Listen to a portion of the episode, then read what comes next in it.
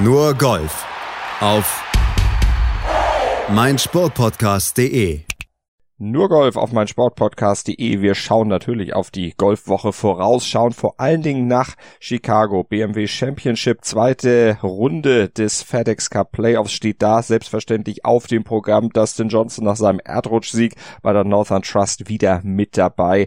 Spannendes Feld dort, aber wir schauen auch nach England ISPS Hender UK Championship im The Belfry. Da geht's zur Sache und Martin Keimer ist unter anderem mit von der Partie und bei uns natürlich mit dabei die Serie Wolf. Hallo Desiree. Hallo Malte. Erstmal der Blick also in den Olympia Fields Country Club vor den Toren Chicagos gelegen. Desiree, die besten 70 des FedEx Cup Rankings haben sich dann auf dem Weg äh, nach Chicago gemacht, werden aufziehen. Was erwartet die Besten der Besten denn da? Naja, auf jeden Fall ein spannendes äh, Turnier.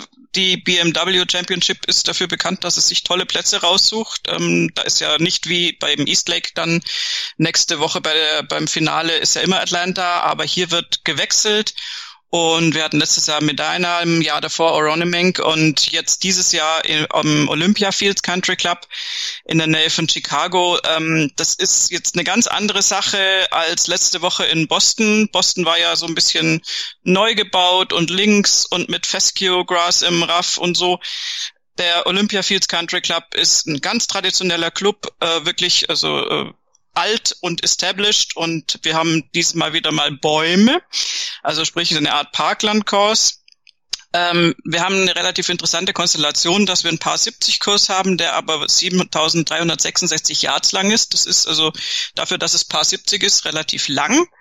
Und ähm, ja, da muss man dann schauen, wie, wie man das Ding angeht. Es, grundsätzlich werden die Bedingungen schon so versucht zu machen, dass niedriges Scoring möglich ist auf mhm. jeden Fall, weil das ist immer die Idee in diesen FedEx Cup Playoff Events, besonders bei der BMW. Ja, geht's auch wieder so tief runter wie in der letzten Woche, minus 30, das war ja schon richtig, richtig heftig da, was Dustin Johnson da auf den Platz gezaubert hat. Ist das da auch möglich, so tief zu scoren?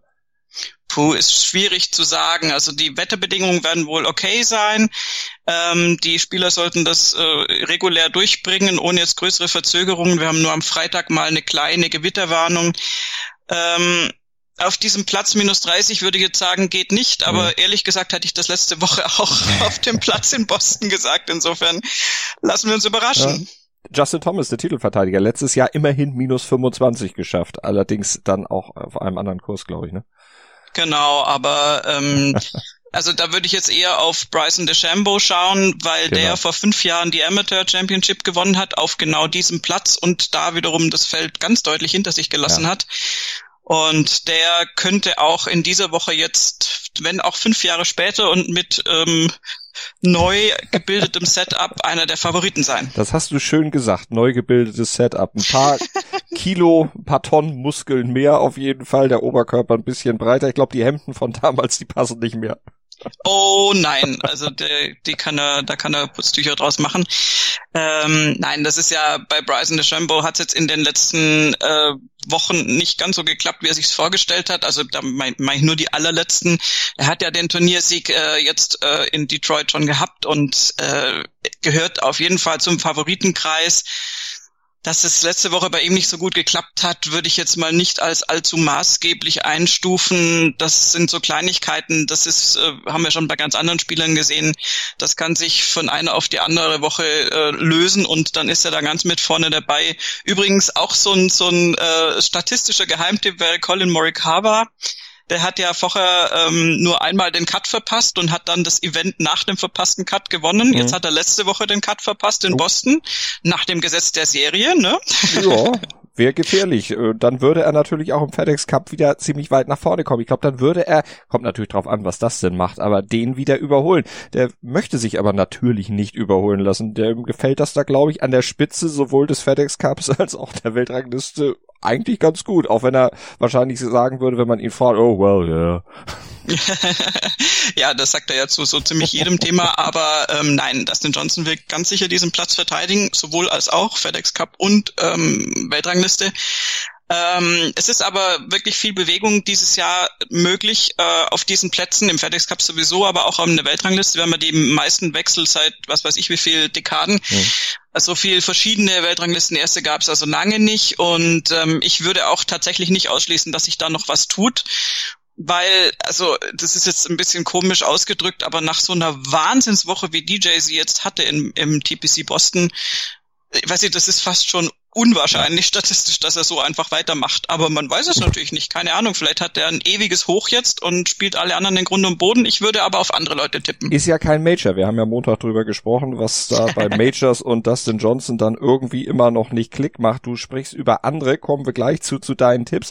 Tiger Woods da auch mit drauf, wenn wir über den Standardspruch von Dustin Johnson sprechen. Well, yeah, dann müssen wir auch über Tiger sprechen. Oh, back was good. Scheint im Moment gut zu sein. Du bist gar nicht schlecht im Nachmachen. Ja, Connor ähm, McNamara, nee, wie heißt der, heißt der Connor, Connor Sketches äh, bei Twitter. Ja, ja, genau. Der gut, an denen kommst du nicht ran, weil der hat noch den passenden Gesichtsausdruck immer dazu. Ja, das siehst du Und, bei mir ja bloß nicht bei Podcast. Ach, natürlich, natürlich. Ja, ich kann ihn mir ja vorstellen. ähm, ja, Connor ist wirklich, der müsste mal wieder auftauchen. Ähm, Tiger Woods ist deswegen absolut äh, auf der Rechnung, weil er äh, letzte Woche tatsächlich keine äh, Beschwerden gezeigt hat, zumindest nach außen, kannst da nicht reingucken, aber also was man sonst von ihm öfter mal sieht, wenn er sich unwohl fühlt oder gesundheitliche Probleme hat, ist er so ein bisschen verzogenes Gesicht im Sinne von so halb fast schon schmerzverzerrt. Mhm. Das war gar nicht. Ähm, äh, back is good, offensichtlich, äh, scheint zu halten. Möge es auch diese Woche so sein. Und er hatte eben eine sehr gute Schlussrunde jetzt am Sonntag. Ich meine, äh, Rory McIlroy und er haben sich da ja gegenseitig überboten in den letzten Plätzen so ein bisschen ähm, in den beiden Schlussrunden. Aber Tiger Woods hat das deutlich bessere Ende für sich gehabt und hat am Sonntag Sonntag gezeigt, dass da ganz vieles an der richtigen Stelle ist. Also das halte ich absolut für möglich, dass der auftaut, in mhm. Anführungszeichen, für jetzt diese Woche oder übrigens dann eben traditionell auch gerne mal mhm. nächste Woche. Er ist ja Titelverteidiger beim Tour Championship, also von daher, da hat er ja natürlich was in die Suppe zu krümeln. Mal gucken, wie es dann für ihn aussieht. Aber ich glaube, als du eben angedeutet hast, Turniersieg, Favoriten, andere, da hattest du noch ein paar andere Namen auf dem Zettel.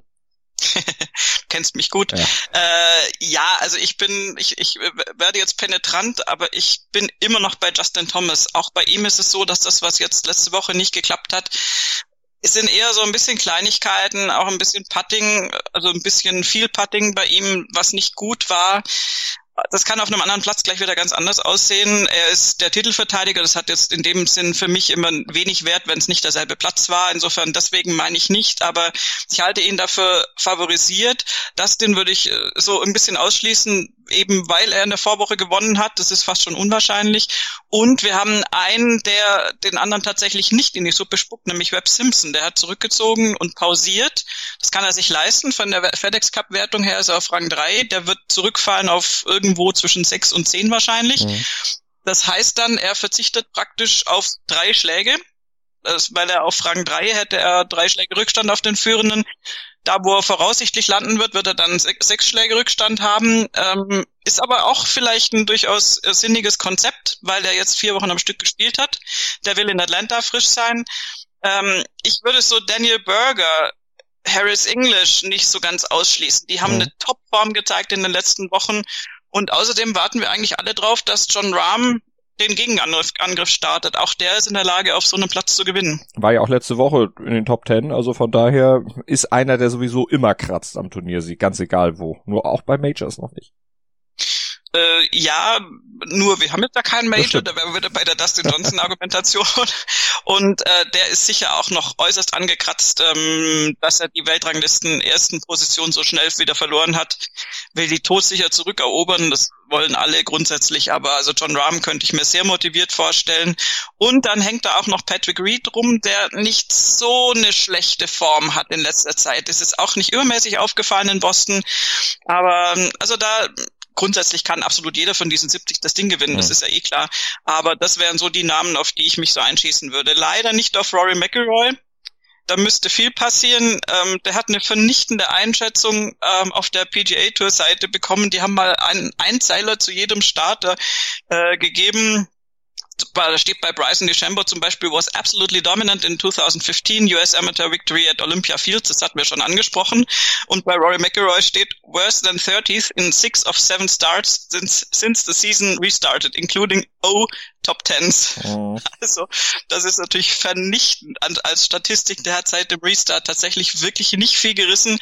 Und insofern, also da müsste sich das Blatt äußerst wenden, um ihn da ganz vorne zu sehen. Das werden wir natürlich verfolgen am Montag dann besprechen hier bei nur Golf auf mein Sportpodcast.de. Im letzten Jahr BMW Championship ausgetragen im Medina Country Club. Das ist ja Ryder Cup Historie auf jeden Fall und das ist eine perfekte Überleitung zum The Belfry, wo ja aktuell dann auch in dieser Woche gespielt wird. European Tour ISPS Hender UK Championship. The Belfry ja auch einer dieser Kurse, der schon Ryder Cups beherbergt hat.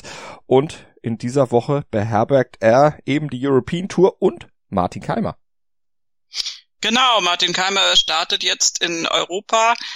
Ähm, bin ich gespannt, wie er sich da äh, zeigt. Ähm, für mich war es schockierend bei der Recherche, dass The Belfry tatsächlich seit 2008 nicht mehr im European Tour geschehen war. Das hätte ich jetzt so gar nicht gar nicht als so lang empfunden. Ist ein unglaublich traditionsreicher Club mhm. und ein wunderschöner Platz. Also ich bin super gespannt drauf, den jetzt wieder mal im, im Turniergeschehen äh, zu sehen. Und was Martin Keimer da macht, ist äh, natürlich immer für uns interessant. Vielleicht hat der ja einen tierischen Boost bekommen, äh, dass Sophia Popov jetzt gewonnen hat letzte Woche und das setzt die deutsche Erfolgsgeschichte fort. Setzt ihn aber vielleicht auch so ein bisschen unter Druck, weil jetzt ein Fokus wieder ein bisschen mehr auf ihm drauf ist. Na, ich glaube, der Fokus ist im Moment tatsächlich nicht so auf ihm drauf. Ähm, den hat sie ihm jetzt eher weggenommen. Äh, er hat sich ja mit ihr auch in Kontakt gesetzt und es gibt übrigens eine sehr, sehr nette Auflistung, ich glaube von Golfpost von den Kollegen, dass äh, die deutschen Golfer ja tatsächlich den Grand Slam gewonnen haben. Lange in Augusta zweimal und Martin Keimer US Open PGA und Sophia Popov jetzt die British Open, wenn auch jetzt über beide Geschlechter verteilt, fand ich eine ganz nette Zusammensetzung. Ich glaube, Keimer ist tatsächlich im Moment nicht im Spotlight und ja. vielleicht kann er aus dieser Underdog-Situation einen Vorteil ziehen und sich da mal wieder ins Geschehen reinspielen. Wir haben so viele Underdogs in dieser Saison schon gesehen, ob die keiner gesetzt hätte und die dann plötzlich am Ende ganz oben waren. So ein bisschen Hoffnung aus deutscher Sicht haben wir natürlich dann für Martin Keimer auf diesem Kurs, wo übrigens auch Marcel Siem, Max Schmidt und Marcel Schneider auch mit am Start sind aus deutscher Sicht. Hurley Long, der tiet dort auch auf und eben auch Martin Keimer.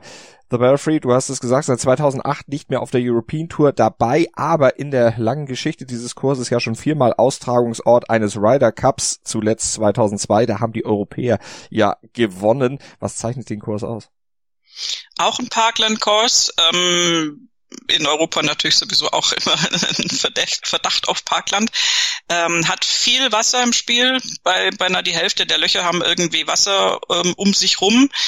Äh, ist nicht allzu lang dafür, dass es ein Paar 72 ist. Also er ist kürzer im Vergleich zum Beispiel zu dem Olympia Fields, ähm, ist aber ein Paar 72 ähm, hat eine andere Konstruktion, also drei Paar Dreis, drei Paar Fünfs, dafür dann entsprechend die Anzahl der Paar Viers auch. Und ähm, ja, das ist, wir haben hier auch enge Fairways und ähm, ja, das Rough ist jetzt durchaus auch präsent. Also da kann man natürlich gucken. Ähm, die Grüns sind ähm, meistens ganz fantastisch dort, äh, sind aber schon äh, ja, also ähm, nicht ganz einfach zu spielen, mhm. sind natürlich onduliert, ähm, aber es sollten nicht so komplett unberechenbar zu spielen sein. Insofern äh, sollten da auch die nicht ganz fantastischen Putter eine kleine Chance haben. Bernd Wiesberger ist auch mit dabei, der Bestplatzierte in der Weltrangliste bei diesem Turnier als 30. Der tiet auf. Matthias Schwab, der andere Österreicher, ist auch mit dabei und der Bestplatzierte im Race to Dubai der bei diesem Turnier antritt, ist die Nummer drei des aktuellen Rankings. Das ist Lee Westwood, der führt dann also dieses Feld an. Wen würdest du denn da in Sachen Favorit sehen? Oh, das ist eine super schwierige Frage tatsächlich. Ähm, das verteilt sich auf so viele Leute. Ich habe eigentlich keinen. Wer mich ähm, zeitweise wahnsinnig überzeugt hat, bevor er dieses von mir episch ausführlich nacherzählte Katastrophenblinde Abschlagsloch hatte ähm, in Wales im Celtic Manor, war Thomas Peters. Ähm, und den hätte ich auch irgendwie auf der Rechnung, weil der da das Spiel komplett im Griff hatte. Danach ist er aber irgendwie so ein bisschen davon erschüttert gewesen und abgetaucht. Ich würde Wiesberger und Schwab da auf jeden Fall auf der Rechnung haben. und auch natürlich die äh, Rückkehrer aus den USA, Matt Wallace, Danny Willett. Also da kommen jetzt schon einige Namen jetzt zusammen. Das Feld ist ähm, so hochkarätig wie bisher noch nicht. Und ähm, vielleicht kann auch tatsächlich Lee Westwood selbst äh, da seinen Titel in Anführungszeichen verteidigen. Der hat ja 2007 dort gewonnen. Mhm. Peter ist übrigens, weil du sagst abgetaucht, der ist auch so abgetaucht, der ist auch gar nicht dabei. Also von daher, der fällt sowieso aus dem Favoriten-Ranking dann erstmal raus. Wir sind gespannt, ob einer deiner Tipps da irgendwie ja, zumindest vorne im weiteren Kreis landet oder auch hier einer, den wir nicht auf der Rechnung haben, am Ende reüssieren wird. Das werden wir alles am Montag besprechen, natürlich hier bei nur Golf auf mein Sportpodcast.de und solltet ihr es noch nicht getan haben, abonniert unseren Podcast doch einfach mit dem Podcatcher eurer Wahl. Wenn ihr bei iTunes hört, dann abonniert ihn natürlich auch da, schreibt uns eine Rezension, gebt uns ein paar Sterne, würden wir uns natürlich sehr darüber freuen, wenn ihr euch zu fünf Sternen durchregen könntet und dann hören wir uns in alter Frische am Montag wieder. Danke für euer Interesse und danke dir, Desiree. Sehr gerne. Was zum Teufel, du Bastard? Du bist tot, du kleiner Hundeficker. Und dieser kleine Hundeficker, das ist unser Werner. Ein ganz normaler Berliner Kleinstkrimineller, der dann aber im Knast das Ding seines Lebens dreht. Una Fantastica Risetta Perla Pizza. Er klaut seinem Zellengenossen ein Pizzarezept. Aber nicht irgendeins. Und mit dem eröffnet Werner dann die beste Pizzeria Berlins. Doch Werners Glück ist nur von kurzer Dauer. Denn es hagelt Probleme. Werners Pizzaparadies. Erstmals großes Kino- und Podcast-Format. Mit fetter Starbesetzung.